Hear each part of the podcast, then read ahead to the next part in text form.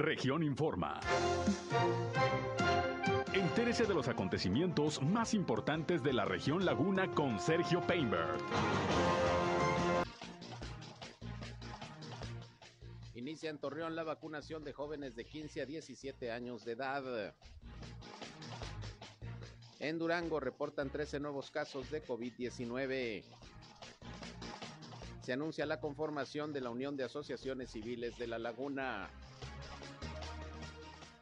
Se están rehabilitando las instalaciones del bosque urbano de Torreón. Todo listo para la presentación mañana de los mensajes del gobernador de Coahuila, Miguel Ángel Riquelme, con motivo de su cuarto informe.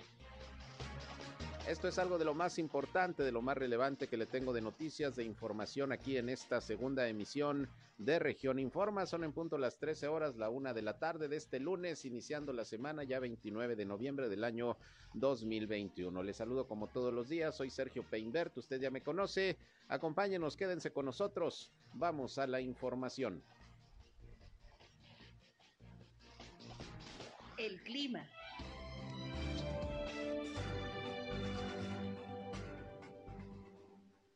Bueno, temperaturas eh, frescas todavía, temperaturas del día de hoy amanecimos una temperatura mínima de 13 grados centígrados. Ayer por la tarde tuvimos una temperatura máxima de 23 grados centígrados. espera que para mañana tengamos o amanezcamos con temperaturas entre los 14 y 15 grados centígrados.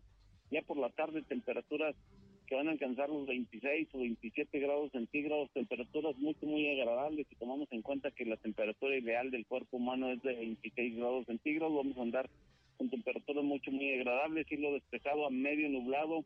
Mañana por la tarde e incluso el día miércoles por la tarde tenemos alguna posibilidad ligera de precipitación.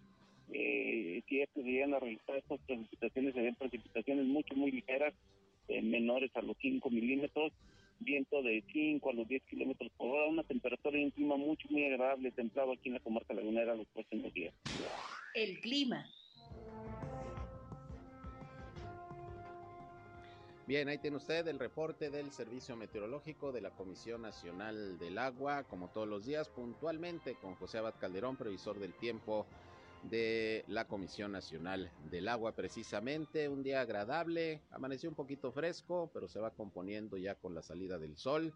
Y bueno, pues eh, esperemos que las condiciones continúen así, agradables, ya con más fresco, ya no tanto calor, pero pues hay que cuidarnos también como quiera de las bajas temperaturas que se puedan registrar ya en esta temporada. Gracias por su atención, por su compañía. Les doy la bienvenida como siempre a esta segunda emisión de Región Informa y les invito pues no solamente a escucharnos, sino a entrar en contacto con nosotros aquí a través del 103.5 de frecuencia modulada Región Radio, una estación más del grupo Región, la Radio Grande de Coahuila. Les recuerdo que si sobre todo tienen ustedes algún reporte, hay algún problema en su comunidad, en su calle, en su colonia, en su ejido, requiere la atención de alguna autoridad. Permítanos ser un enlace en este espacio entre ustedes y las dependencias públicas para que los problemas se den a conocer y se puedan resolver. Eso es lo más importante. Y para tal efecto, pongo a su disposición nuestra línea telefónica 871-713-8867.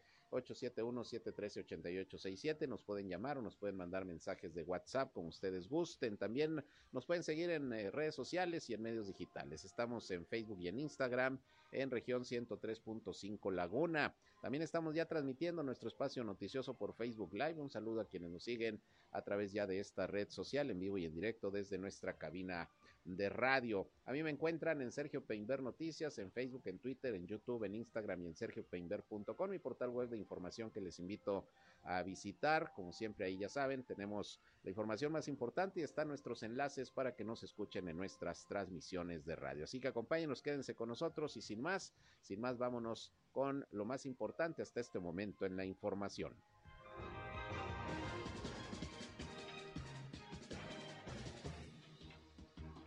Bien, y vámonos eh, con eh, los reportes de la situación del COVID-19, eh, sobre todo en Durango, que ya tenemos aquí la información. Estamos en espera de que llegue el reporte de la Secretaría de Salud del Estado de Coahuila.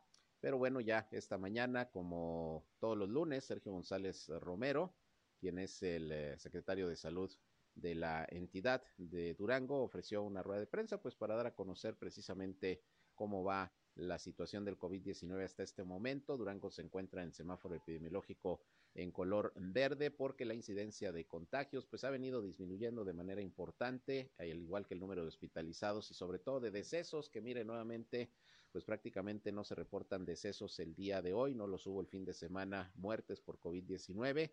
Hoy solamente se reportan 13 eh, contagios, 13 nuevos casos, esto en Durango, repito, con lo que ya llega la entidad a 48.955 casos confirmados de COVID-19 desde que inició la pandemia y son 3.007 defunciones. Prácticamente desde el viernes le dimos este dato, fin de semana no hubo decesos, un, dato importante, un dato positivo, y hoy solo se reportan 13 casos más.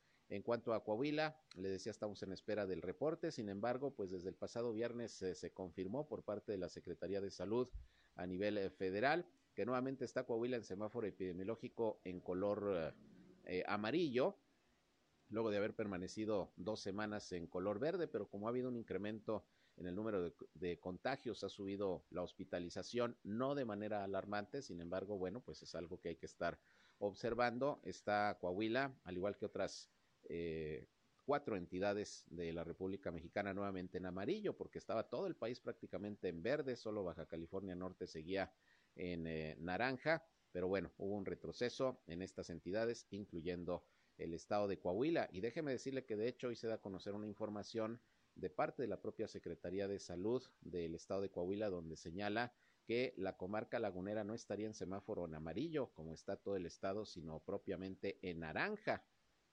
Es eh, decir, eh, según los indicadores que diariamente se están observando en cuanto a la incidencia de casos hospitalizados, etcétera, se va estableciendo el semáforo epidemiológico y la laguna, la laguna estaría en estos momentos en semáforo naranja, aunque en términos generales Coahuila estaría en amarillo, que es lo que confirmó la Secretaría de Salud el pasado viernes. Así que pues no hay de otra, hay que continuar con los cuidados necesarios para reducir eh, en lo más que se puede el número de contagios, el número de fallecimientos, el número de hospitalizados y bueno pues eh, todo está en nosotros. Por lo pronto pues es una lástima que hayamos regresado al semáforo amarillo y en la laguna pues a partir de hoy también en semáforo naranja, según repito el semáforo local, el de la Secretaría de Salud del Estado y esto pues eh, eh, es un llamado de atención para todos nosotros, repito, para seguir observando los protocolos sanitarios. Le vamos a dar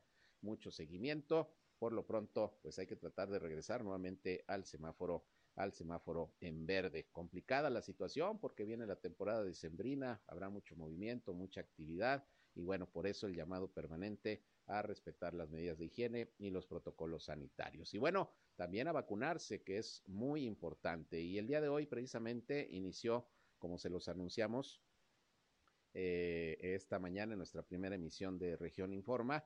Hoy inició la vacunación de los chavos de 15 a 17 años, menores de edad, sin comorbilidades. Es vacunación en general para los jóvenes de 15 a 17 años.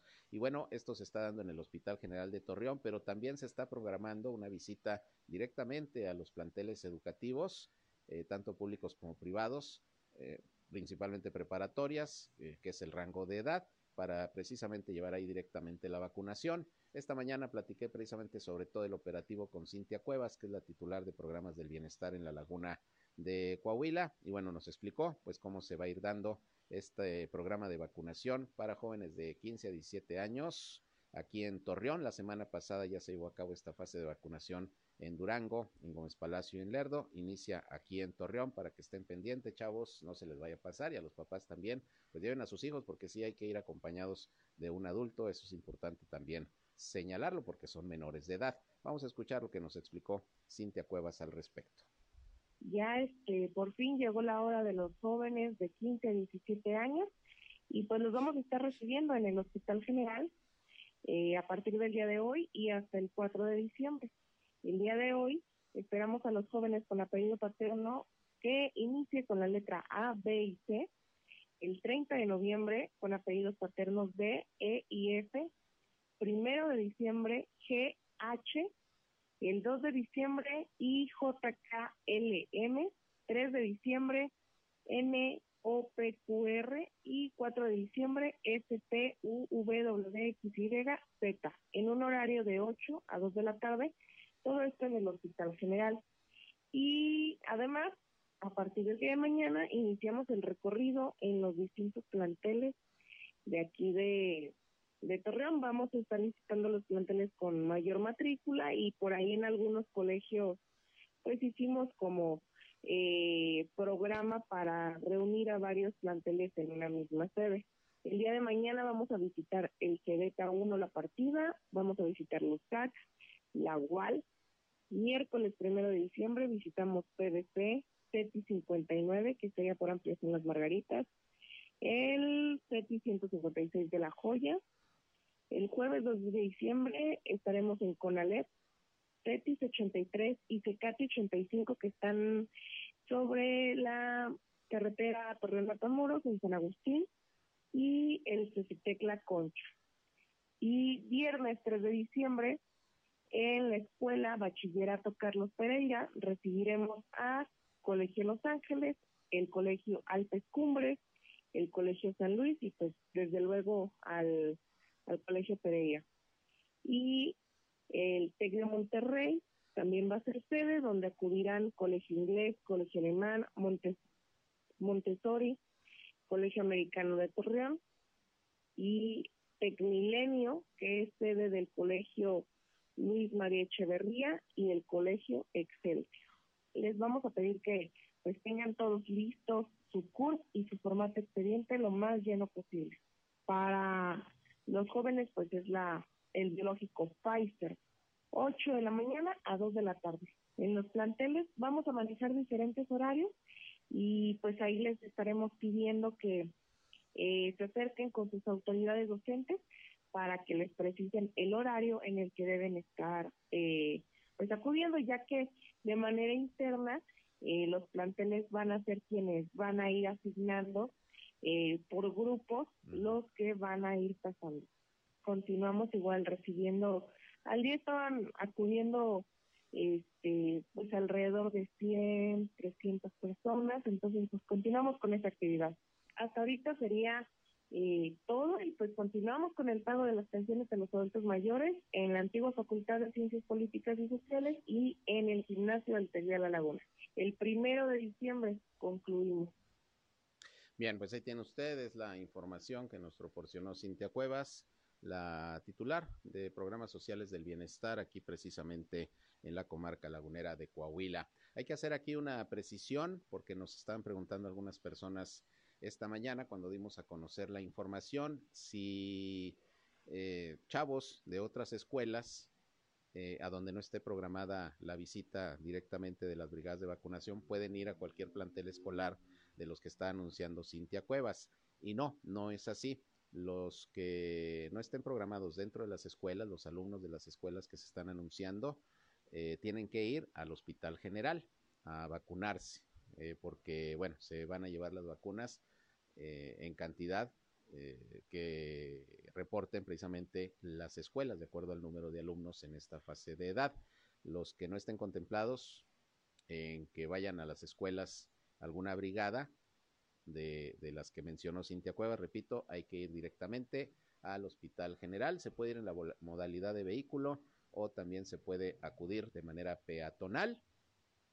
Ahí los van a atender de 8 de la mañana a 1 de la tarde y largas filas desde esta mañana se estuvieron ya registrando precisamente ahí en el Hospital General de los chavos de 15 a 17, que bueno, por fin ya les llega la vacuna, que va a ser la vacuna de Pfizer. Y ahí también en el Hospital General les recuerdo que continúa la vacunación de rezagados de primera dosis, los que le toca segunda dosis y para los eh, eh, menores de 12 a 17 años con comorbilidades. También sigue esa vacunación en el Hospital General hasta el 10 de diciembre. Bien, pues eh, pasando a otras cosas, ya tengo el reporte aquí de Coahuila de la situación del COVID-19, pero voy a hacer un paréntesis porque fíjese que tengo en la línea telefónica a Odín Dupeirón, que pues regresa ya de manera presencial con sus pláticas, sus conferencias, él es motivador, usted lo conoce, ha venido en otras ocasiones aquí a la comarca lagunera. Vamos a platicar sobre esta actividad que va a desarrollar el próximo 2 de diciembre ahí en el Teatro Nazas. Odín, ¿cómo estás? Me da mucho gusto saludarte, gracias por entrar en contacto, en contacto con el público de la comarca lagunera. Muchísimas gracias, muy contento de estar por allá de regreso. A ver, platícanos, Odín, a vivir presencial. Así se llama la plática, conferencia que vas a ofrecer. Eh, adelántanos un poquito a ver qué vamos a escuchar, qué vamos a, a disfrutar al ir a verte.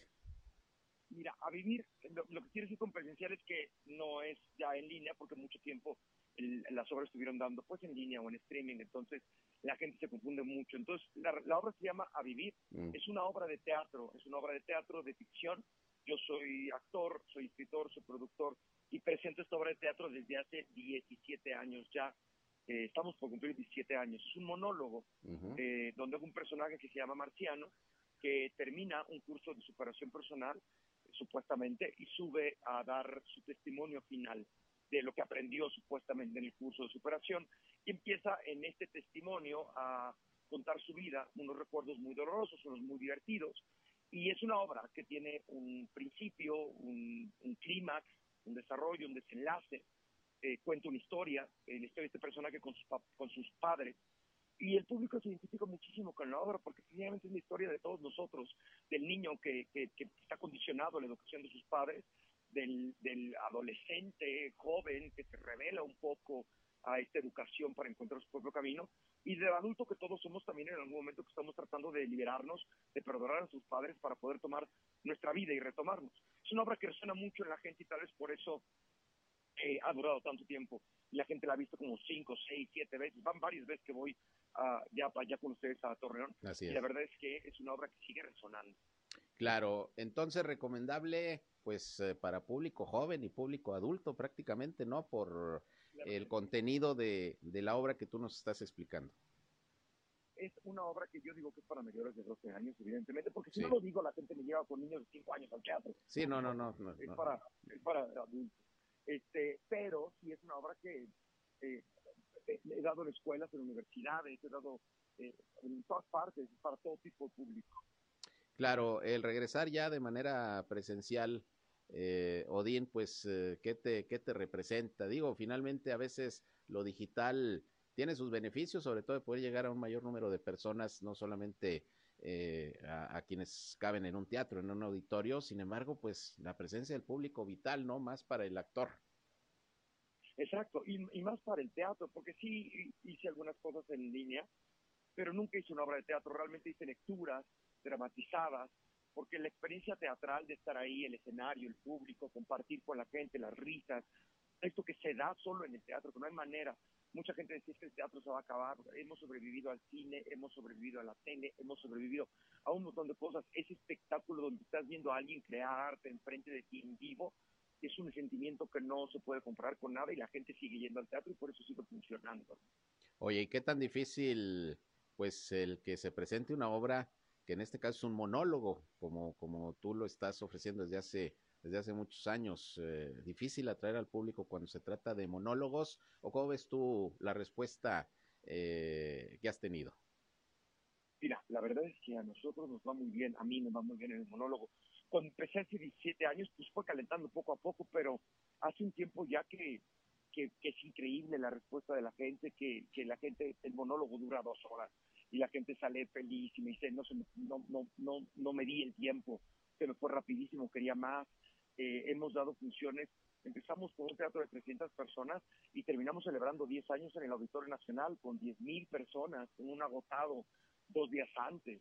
Es una obra que se ha presentado en todo tipo de lugares, con todo tipo de personas. Hay gente que la, el que más la ha visto, la ha visto 117 veces ya. Ah, caray. Que lo conozco porque he ido al teatro, ya, uh -huh. ya sé quién es, nos saludamos cada vez que va pero de ahí tengo gente que dice yo la veo dos veces al año, yo la veo tres veces al año, yo ya llevo mi quinta, mi sexta, mi séptima. O sea, y, y además es una obra que le pega, pues he tenido público de todas las religiones, de todas las preferencias sexuales, de todas las posiciones sociales, de, de, o sea, es, es, es, un fenómeno esta obra. Y me da mucho gusto que siga manteniéndose, que sigamos ahorita teniendo agotados, aún a pesar de la pandemia y ahora a pesar de las limitaciones. Odín, y a lo largo de tanto tiempo presentas el monólogo original como la primera vez o lo vas actualizando, le vas poniendo cosas nuevas a medida que pasa el tiempo? Mira, tiene un chiste más, un chiste menos, una cosa más, una cosa menos. El, el, eh, la línea central del monólogo sigue siendo la misma porque habla de la condición humana, uh -huh. ¿sabes? es un monólogo que es impresionante, lleva 17 años, entonces alguien me dice, la vi en secundaria y ahora la vengo a ver con mis hijos, ¿no? O la vi este, saliendo de, soltero, yo la vengo a ver casado, o ahora la vengo a ver ya que me divorcié o ya que me... Ah, caray, se cortó la comunicación. Vamos a ver si la restablecemos. Estamos platicando con el actor Odín Dupeirón, que viene el 2 de diciembre a presentar su obra A Vivir en el Teatro Nazas, una obra, pues como él dice, motivacional para mayores de edad de preferencia, si pueden ir jóvenes, nada más mayores de 12 años, como él dice, por los temas que ahí se abordan, que ahí se tratan, 17 años ya pues presentándola y bueno, pues aquí ha venido varias veces a la comarca lagunera, lo recordamos muy bien y por eso con la intención de platicar con él precisamente sobre, sobre su trabajo. Eh, va a ser Teatro Nazas, repito, 2 de diciembre, finalmente de manera presencial, como él dice, que es importante, 8 de la noche. Y bueno, hay un cupo limitado al 70% de aforo, como pues generalmente está eh, dispuesto por las autoridades en estos momentos en este tipo de, de, actividades eh, culturales, artísticas, teatrales y bueno, pues ojalá que usted pueda acudir por el mensaje, sobre todo que nos comenta Odín va a dejar siempre con esta obra. Se nos cortó la comunicación, Odín, pero nos decías que, bueno, hablábamos de, de cómo a lo largo de los años, si le ponías o no le ponías por ahí eh, algo novedoso, sobre todo, pues tanta gente que la va a ver continuamente, ¿no? A ver. Me lo iban a poner apenas en la línea. ¿No está? Sí. Bueno, vamos a ver si, si, si, si, si retomamos la, la, plática con Odín Dupeirón. Ahora sí, Odín, se nos cortó la comunicación, ya te tengo otra vez en la línea. Bueno. Bueno. ¿Sí? ¿Me escuchas? Dalia. ¿Me escuchas? Bueno, bueno. Bueno. A ver, no te escuchan, como que no me escucha. Yo sí lo escucho, pero él no me escucha. Hola. Sí, estamos al aire. Dalia. Sí, ya está bien en línea. Ya estamos al aire, a ver. ¿Sí? ¿Ya me escuchan? No. Bueno, vamos a una pausa y regresamos a ver si logramos recuperar la comunicación con Odit Dupeirón. Son las 13 con 22 minutos. Volvemos.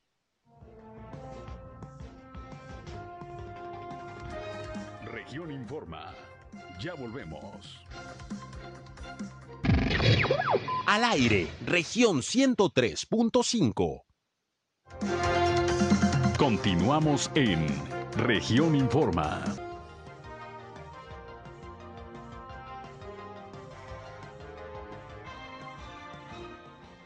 Regresamos, son las 13 horas, una con 25 minutos, estamos platicando con el actor Odín Dupeirón, se nos cortó la comunicación, a ver si la retomamos, si no, pues ya saben, Teatro Nazas, 2 de diciembre, se presenta su obra, su monólogo a vivir, para que pues acudan, vale la pena, y, y bueno, ya nos platicó de lo que vamos a poder disfrutar precisamente en esta, en esta obra. A ver si retomamos la comunicación y si no, mientras tanto, déjenme le informo que ya tenemos aquí el reporte de la situación del COVID-19 en el estado de Coahuila.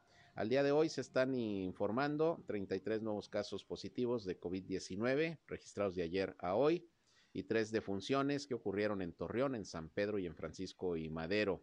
Eh, es un número reducido de casos, por lo que le comento que generalmente los lunes aparecen los números muy bajos por la cuestión del registro, se atraviesa el fin de semana, vamos a ver cómo viene mañana mañana martes, pero bueno, por lo pronto hoy estos son los casos que se están reportando. Los decesos eh, ocurrieron en Torreón, en San Pedro y en Madero, como ya le decía, y ya con estas cifras está llegando el estado de Coahuila a 99.780 casos positivos de virus SARS-CoV-2, mientras que van ya 7.575 decesos. El número de hospitalizados pues bajó un poquito con relación al día de ayer. Ayer eran más de 170, hoy se reportan 168 entre casos eh, sospechosos y confirmados de COVID-19, de los cuales pues la mayoría son aquí de Torreón. 90 pacientes, 35 en Saltillo, 15 en San Juan de Sabinas, 14 en Monclova, 9 en Piedras Negras, Acuña, eh, 3 pacientes y San Pedro 2. Y como le decía hace unos momentos, pues ya está Coahuila nuevamente en semáforo amarillo. La laguna, según la Secretaría de Salud del Estado, pues está en condiciones de semáforo naranja y pues hay que seguirnos cuidando para no seguir retrocediendo en el semáforo. Retomo la comunicación con Odín Dupeirón. Odín, se nos cortó la llamada. sí, algo pasó, quién sabe qué pasó, pero ya estoy de regreso. Así es, eh, nos decías que bueno, eh, le vas metiendo ahí, aunque sea un poquito de novedad al monólogo al paso de los años, pero es prácticamente el original desde que empezaste, ¿no?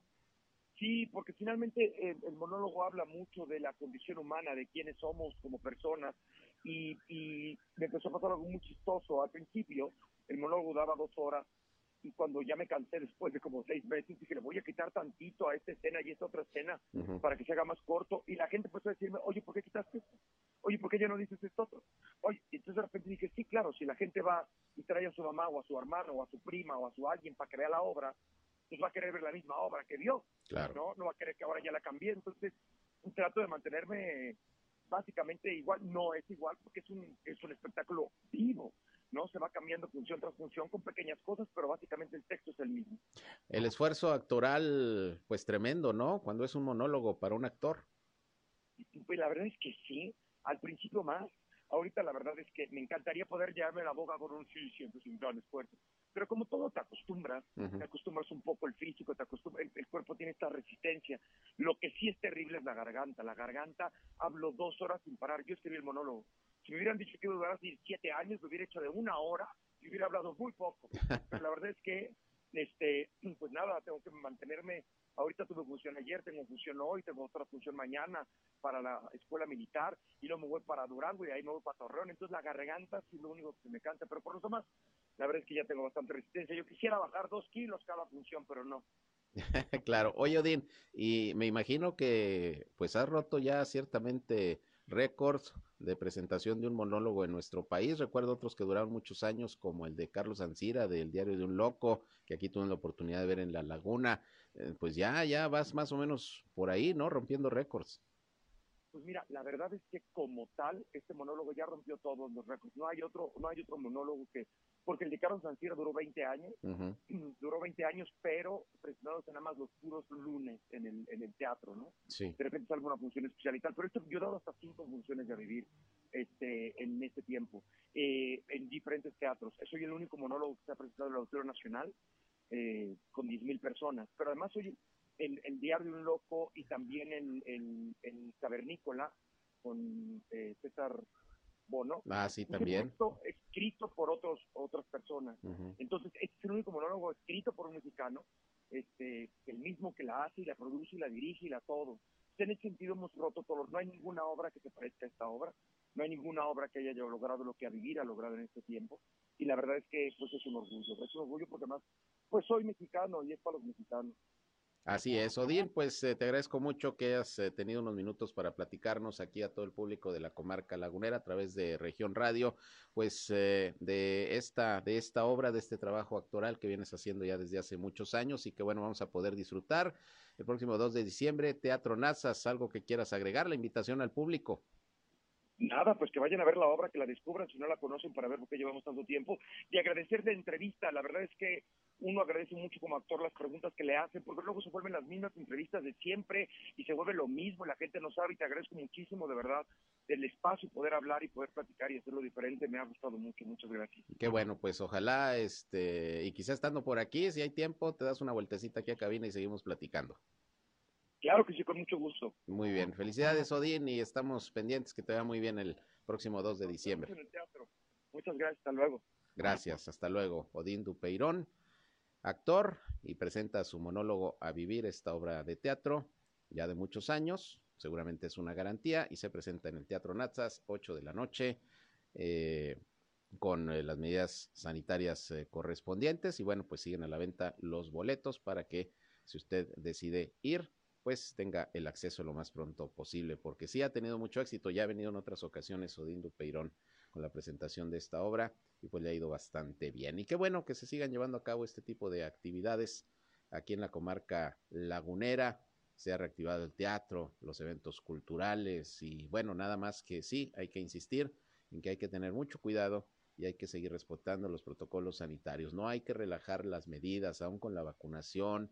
Eh, necesitamos seguirnos eh, cuidando porque ya ve que están subiendo los casos eh, particularmente aquí en la comarca lagunera. Todavía, insisto, no de manera alarmante, de manera muy preocupante, pero pues sí hay un repunte de contagios, un repunte de, hospitalizados y, son indicadores que precisamente por eso, ya le informaba hace unos momentos, ya tienen a la laguna, por lo menos de manera momentánea y temporal, según los indicadores al día de hoy de evaluación del COVID-19, nos tienen en semáforo naranja y Coahuila ya está en amarillo. Retrocedimos pues muy rápido en el semáforo, duramos dos semanas en verde, oficialmente, según lo que había decretado la Secretaría de Salud, y ya el viernes pasamos al semáforo amarillo. Entonces, pues eh, hay que estar muy, muy, muy eh, pendientes de, de la información que le estamos proporcionando precisamente sobre esta situación. Y bueno, por otra parte, fíjese que el día de hoy en rueda de prensa, Willy Gutiérrez del Bosque, usted lo recuerda, él es empresario, fue regidor del ayuntamiento de Torreón en la pasada administración.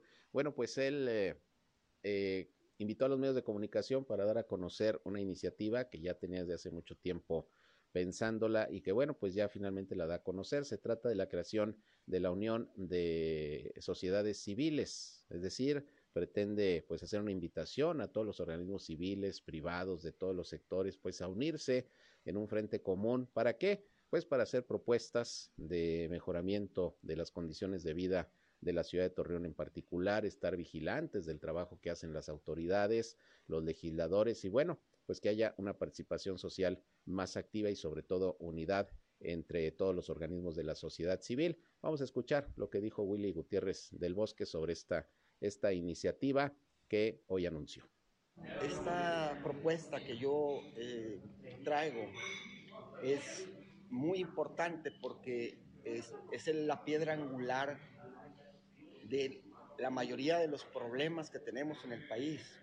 Y si lo logramos, ya ven que Coahuila es una tierra de, de, esfuerzos y hemos sacado muchas ideas para el, para nivel nacional en las cuales estamos ahorita este, apoyando. Esta idea es la unión de sociedades civiles, apartidistas totalmente, pero, pero unidas. sociedad de ingenieros, arquitectos. Ahorita hay muchas sociedades eh, como el CLIP, Canadevi, Canacintra, pero no están unidas totalmente, están unidas en su grupo. Más sin embargo, aquí la idea mía es de que todas las, todas las sociedades civiles se unan. ¿Para qué? Este, esto va a ser un esfuerzo grandísimo, porque a mí yo ya estuve algo en la política y competí por la diputación local, este, competí por la alcaldía de Torreón y estuve como regidor no, mucha gente no, se mete de regidor para no, no gastar su tiempo, ¿verdad? Pero yo me metí porque el esfuerzo que quería hacer es darme cuenta cuáles son los tejes y manejes de un municipio. El buen juez por su casa empieza, es un dicho muy dicho en este, nuestro país, ¿no?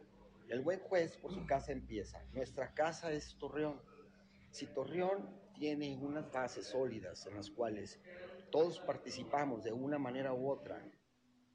Bien, pues ahí tiene usted, eso es lo que está proponiendo eh, Willy Gutiérrez del Bosque, unir a todos los organismos de la sociedad civil en un solo bloque, pues para poder eh, de alguna manera eh, participar en la vida pública de manera partidista. Él fue muy enfático en eso para resolver problemas de la ciudad, de Torreón, de la laguna y estar sobre todo muy pendientes y fiscalizando permanentemente a quienes nos gobiernan, eh, nos gobiernan, a quienes legislan, en fin. Y bueno, pues vamos a ver qué respuesta hay. Será el próximo lunes cuando se va a llevar a cabo la, el próximo lunes 15 de diciembre cuando se lleve a cabo la primera reunión eh, entre organismos que acepten la convocatoria allá en una oficina de la Avenida Juárez eh, 5001 Oriente para quien desee para quien desea acudir o ponerse en contacto con el propio Willy Gutiérrez del Bosque. Bueno, y hablando de fiscalización, tengo en la línea telefónica precisamente a Teresa Guajardo, ella es secretaria de Fiscalización y Rendición de Cuentas de Coahuila. ¿Cómo está, secretaria? Buenas tardes. Hola, ¿cómo estás, Sergio? Buenas tardes, qué gusto saludarte. Muchas gracias por el espacio. Al contrario, secretaria, gracias por entrar en contacto con nosotros. Y bueno, mañana es el cuarto informe del gobernador Miguel Riquelme. El mensaje que va a dar con motivo de su cuarto informe ya se entregó al Congreso por escrito.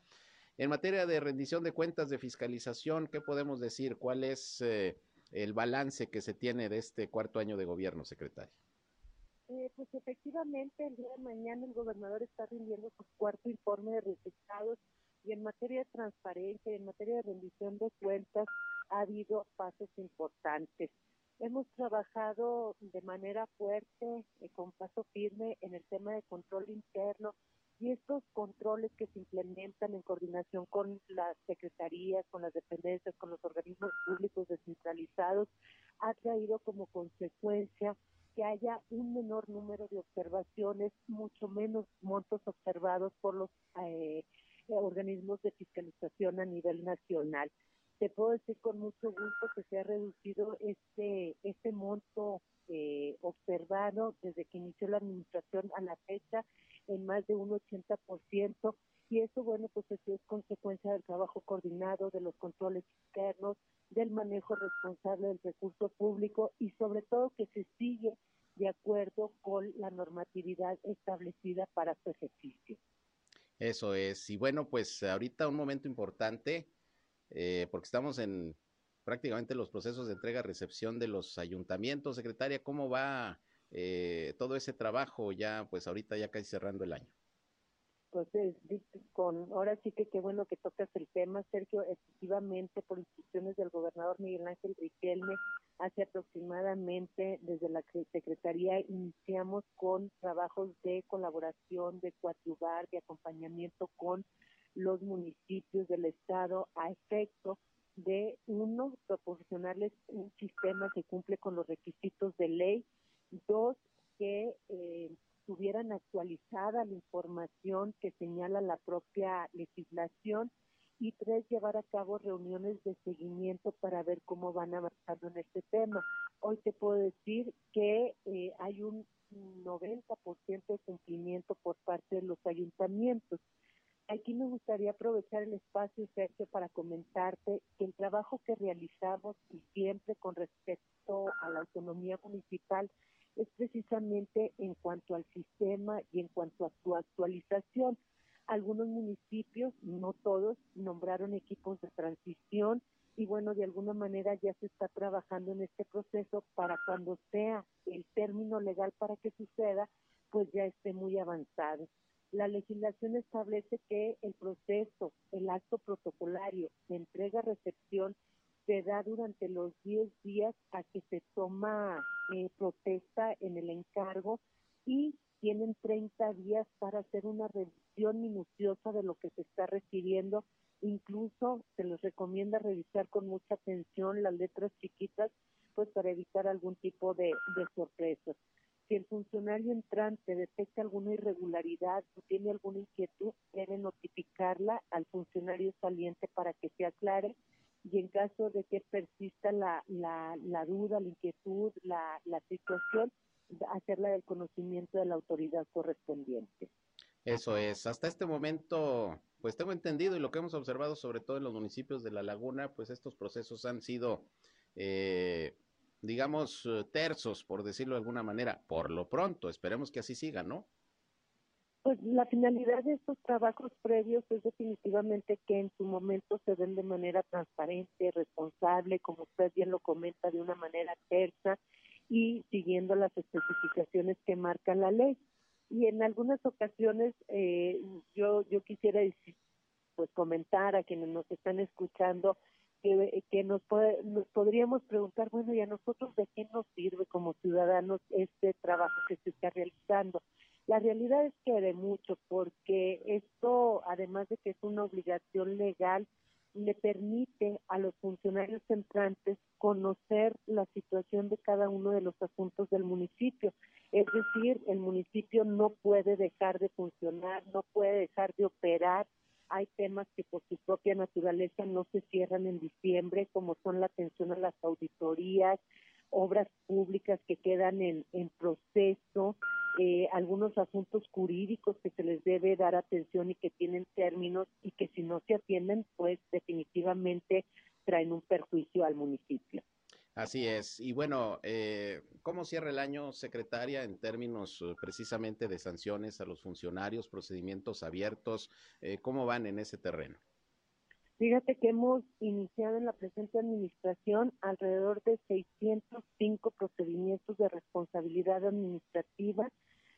Eh, tenemos alrededor de 125 eh, que, que, que, aún están en trámite, los demás ya se resolvieron, ya se cerraron. Tenemos aproximadamente 125 funcionarios públicos sancionados, 10 inhabilitaciones y el otro tipo de sanciones se distribuye entre amonestaciones privadas, amonestaciones públicas, suspensiones. Eh, esto, eh, pues al final de cuentas, dentro de las tareas de la Secretaría de Fiscalización también son correctivas y tiene que ver con el llevar a cabo investigaciones y procedimientos de responsabilidad en materia administrativa.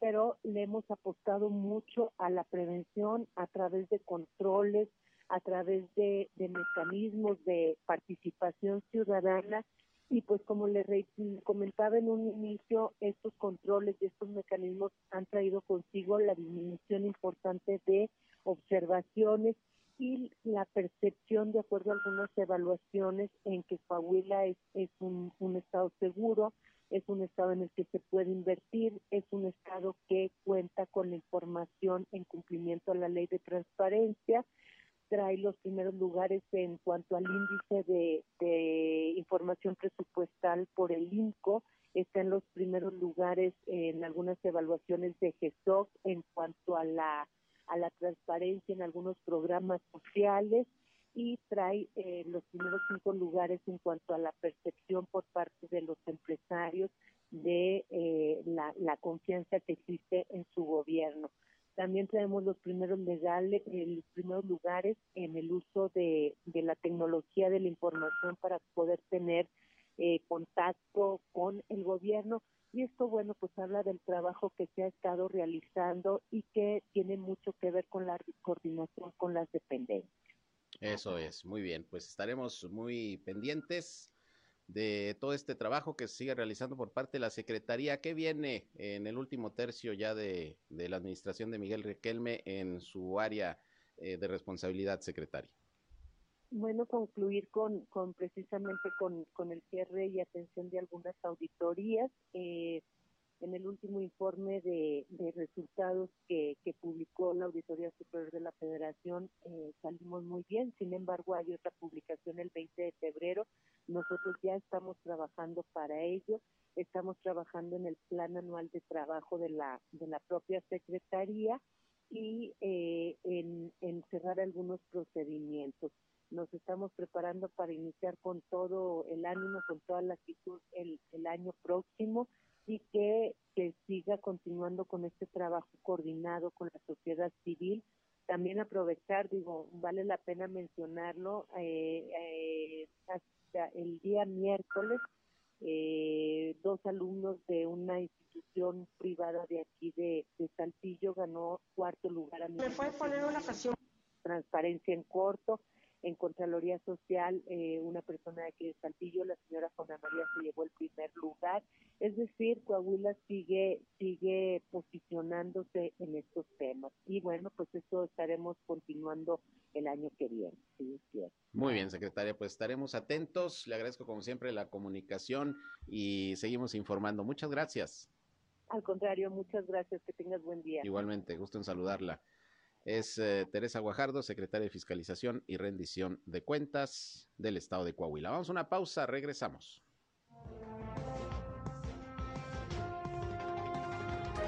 En un momento regresamos a Región Informa. Somos Región Radio 103.5.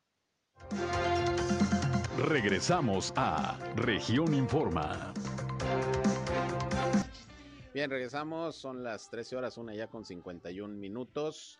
Y bien, pues eh, como siempre también le invitamos a que descarguen la aplicación de Grupo Región en su celular, en su tablet. Ahí estamos siempre con toda la información, el análisis de la noticia, los contenidos que día con día le llevamos a través de Grupo Región en nuestro periódico Capital, así como también en nuestras cinco estaciones de radio en todo el estado, en Torreón, Saltillo, Monclova, Piedras Negras y en Acuña, Coahuila. Y precisamente hablando del periódico Capital, déjeme le comento que hoy se publica una nota de mi compañera Yolanda Ríos en donde señala que se van a eh, judicializar ya las denuncias que hay en contra de la administración del alcalde Jorge Cermeño Infante por este asunto de las observaciones de la Auditoría Superior del Estado que no han sido solventadas correspondientes al 2018. La nota de mi compañera Yolanda Río señala que la Fiscalía Especializada en Delitos por Hechos de Corrupción alista ya la judicialización ante un juez penal de Torreón de las carpetas de investigación que se derivaron de las denuncias presentadas por la Auditoría Superior del Estado contra la administración del alcalde Jorge Cermeño Infante el pasado 28 de julio de este año. Será el juez penal de control quien, en atención al requerimiento de la Fiscalía para que se inicie el procedimiento penal, el que a través del Ministerio Público deberá recabar los elementos y poder vincular a proceso a los funcionarios públicos municipales imputados que tendrán que responder a los, citatorios correspondientes. Mire, hablando precisamente de sanciones a funcionarios públicos que platicaba hace unos momentos con la titular de la Fiscalía eh, de la Secretaría de Fiscalización y Rendición de Cuentas. Continúa la nota señalando que de esta fase podría emitirse la disposición de medidas cautelares contra estos responsables eh, contra estos funcionarios por el delinde de responsabilidades que les resulte. La Fiscalía integró las carpetas de investigación durante un proceso que requirió la solicitud de información y comparecencia de los funcionarios encargados de las finanzas municipales, tanto de la Administración Centralizada como del Sistema Municipal de Aguas y Saneamiento, el CIMAS, aquí en Torreón. Algunos de los servidores públicos se presentaron personalmente a declarar, pero fue para abstenerse. Otros no asistieron y mandaron comprobante médico y el proceso de integración de elementos comprobatorios siguió su curso que está a días de concluir. El asunto es que, bueno, el 28 de julio la Auditoría Superior del Estado denunció al gobierno de Jorge Cermeño ante la Fiscalía Anticorrupción debido a que no fueron aclaradas ni solventadas de manera suficiente y dentro del marco jurídico 75 observaciones que le hizo en 2019 la auditoría por alrededor de 332 millones de pesos tras fiscalizar el ejercicio 2018 y bueno, la denuncia penal de la auditoría fue en dos carpetas de investigación, una por 45 hechos denunciados contra la administración centralizada por un monto de alrededor de 170 millones de pesos, la otra carpeta de investigaciones por 30 hechos denunciados y cuantificados en poco más de 162 millones de pesos en contra del CIMAS que dirige Juan José Gómez Hernández. Así pues, estamos dándole seguimiento a esta información y en espera precisamente de que entre a proceso judicial ya formal este tema de las denuncias presentadas por la Auditoría Superior del Estado contra la Administración Municipal de Torreón. Y bueno, más de toda esta información la puede usted eh, leer en el periódico Capital de Grupo Región, que la puede eh, también tener toda esta información en el periódico de manera digital. Por eso la invitación a que descarguen nuestra aplicación de Grupo Región. Está disponible gratuitamente para Android y para iOS. Bien, pues con esto llegamos. Esto fue Región Informa.